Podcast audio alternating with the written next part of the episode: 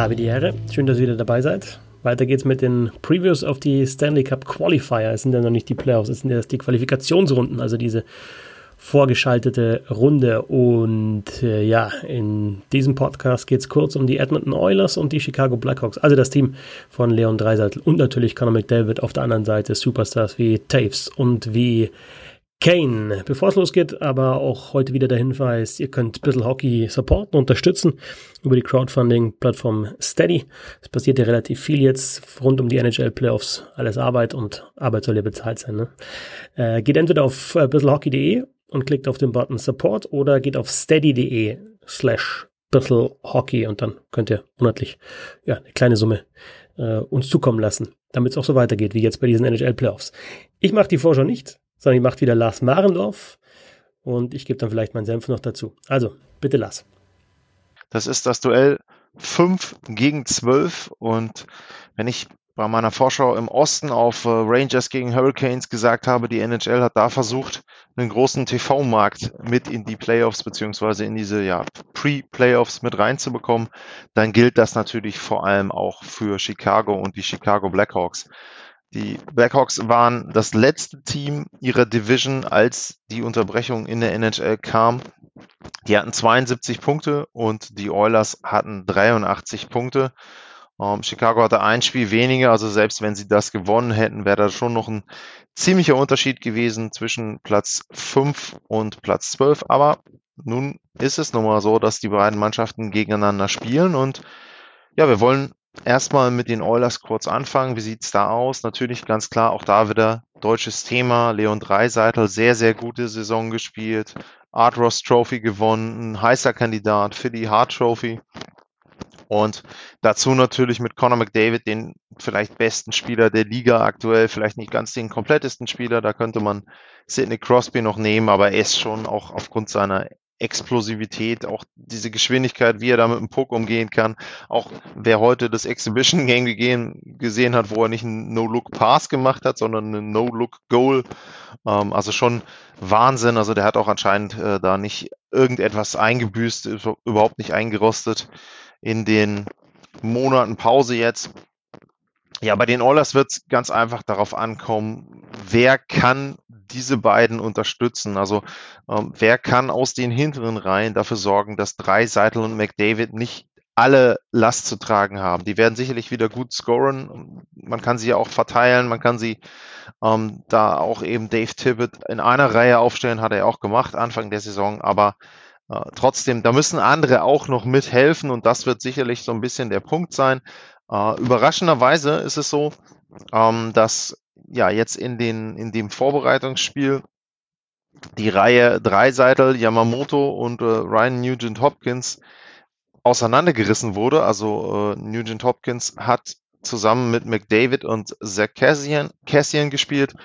Ähm, ja, muss man schauen, ob das so dann äh, jetzt wieder vielleicht nochmal so ein kleiner Kniff ist, um da ein bisschen, ja, die unteren Reihen oder die anderen Spieler so zu beleben. Ähm, sie haben natürlich auch zum Beispiel einen James Neal, ähm, der hat einen sehr, sehr guten Saisonstart gehabt, aber ja, jetzt kleine Trivia wäre das vielleicht ähm, für euch ansonsten, Christoph, gewesen. Ähm, also, wenn man sich mal anguckt, Jeff Neal hat sehr, sehr gut die Saison begonnen, aber äh, wenn man dann eben guckt, wie es weiterging, ähm, ja, er hat 19 Tore insgesamt Davon waren acht in den ersten sechs Spielen. Er hat sogar das letzte Mal, als er getroffen hat, einen Hattrick gemacht. Aber das letzte Mal, als James Neal das Netz in einem NHL-Tor getroffen hat, das war am Silvesterabend. Und danach gab es 13 Spiele ohne ein einziges Tor. Und ja, jetzt muss man schauen, vielleicht war das wieder so eine Art Sommerpause für ihn. Er kann wieder gut loslegen und kann jetzt wieder heiß starten und die Oilers da unterstützen. Ähm, muss man sehen. Ganz wichtiger Punkt natürlich auch für Edmonton, ganz klar 29,5% Powerplay. Das sind, ist das beste Powerplay in der NHL seit der Saison 78, 79. Damals waren es die Islanders, also beeindruckende Zahl da, was die Oilers mit einem Mann mehr aufs Eis zaubern. Auf der Gegenseite Chicago Penalty Killing, ja, Platz 9, 82,1% okay, äh, muss man gucken. Ähm, bei denen ist äh, in der Defensive Brent Seabrook äh, nicht dabei. Der hat sich links und rechts die Hüfte operieren lassen und auch die Schulter. Also der fällt definitiv aus. Ja, ansonsten wichtig ähm, bei Chicago äh, sicherlich Corey Crawford.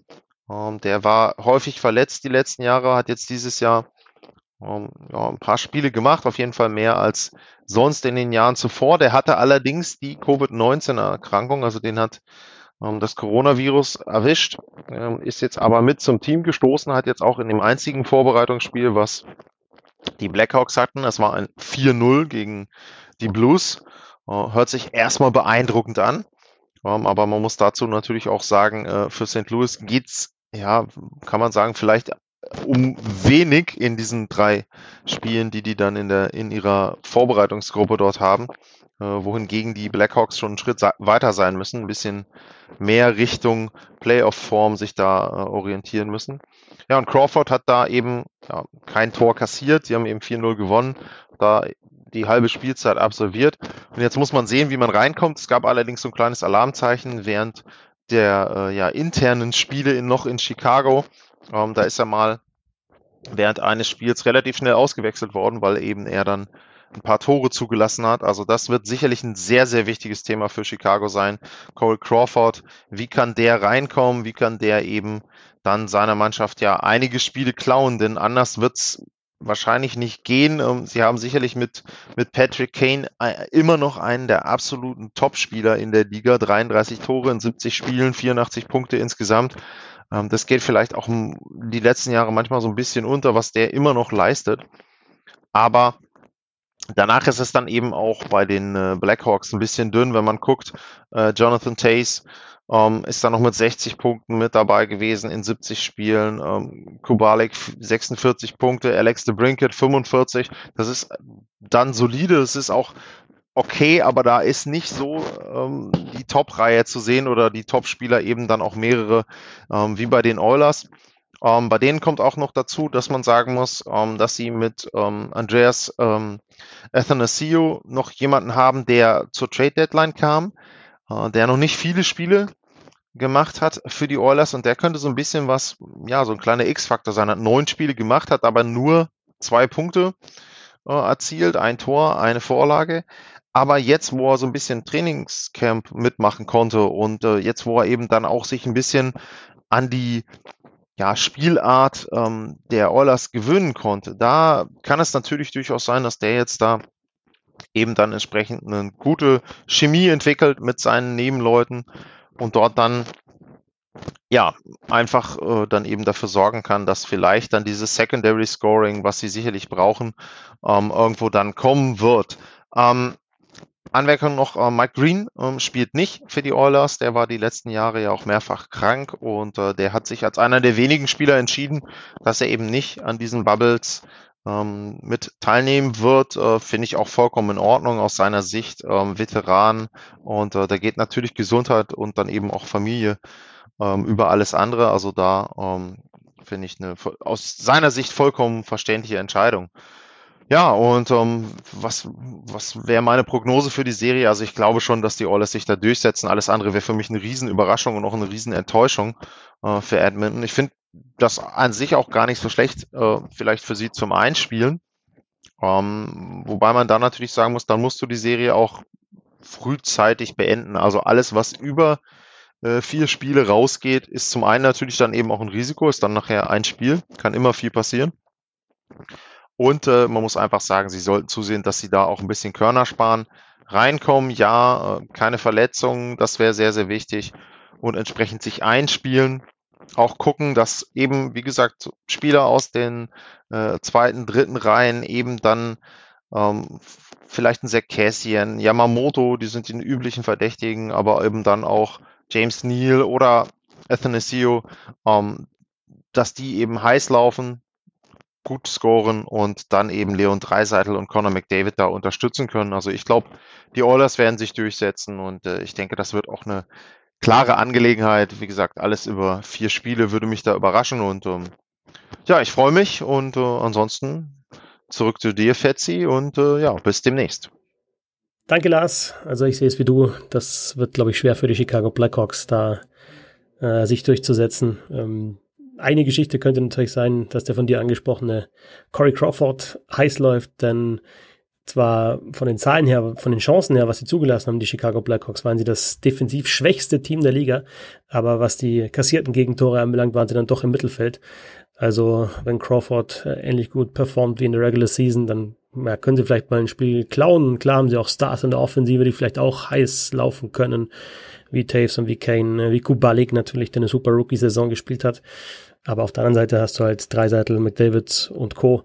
Also ja, ich glaube, dass die Chicago Blackhawks diese Offensive und auch das Powerplay nicht stoppen können. Vielen Dank nochmal an Lars, dass er uns diese Serie auch vorgestellt hat. Und ja, bis zum nächsten Mal.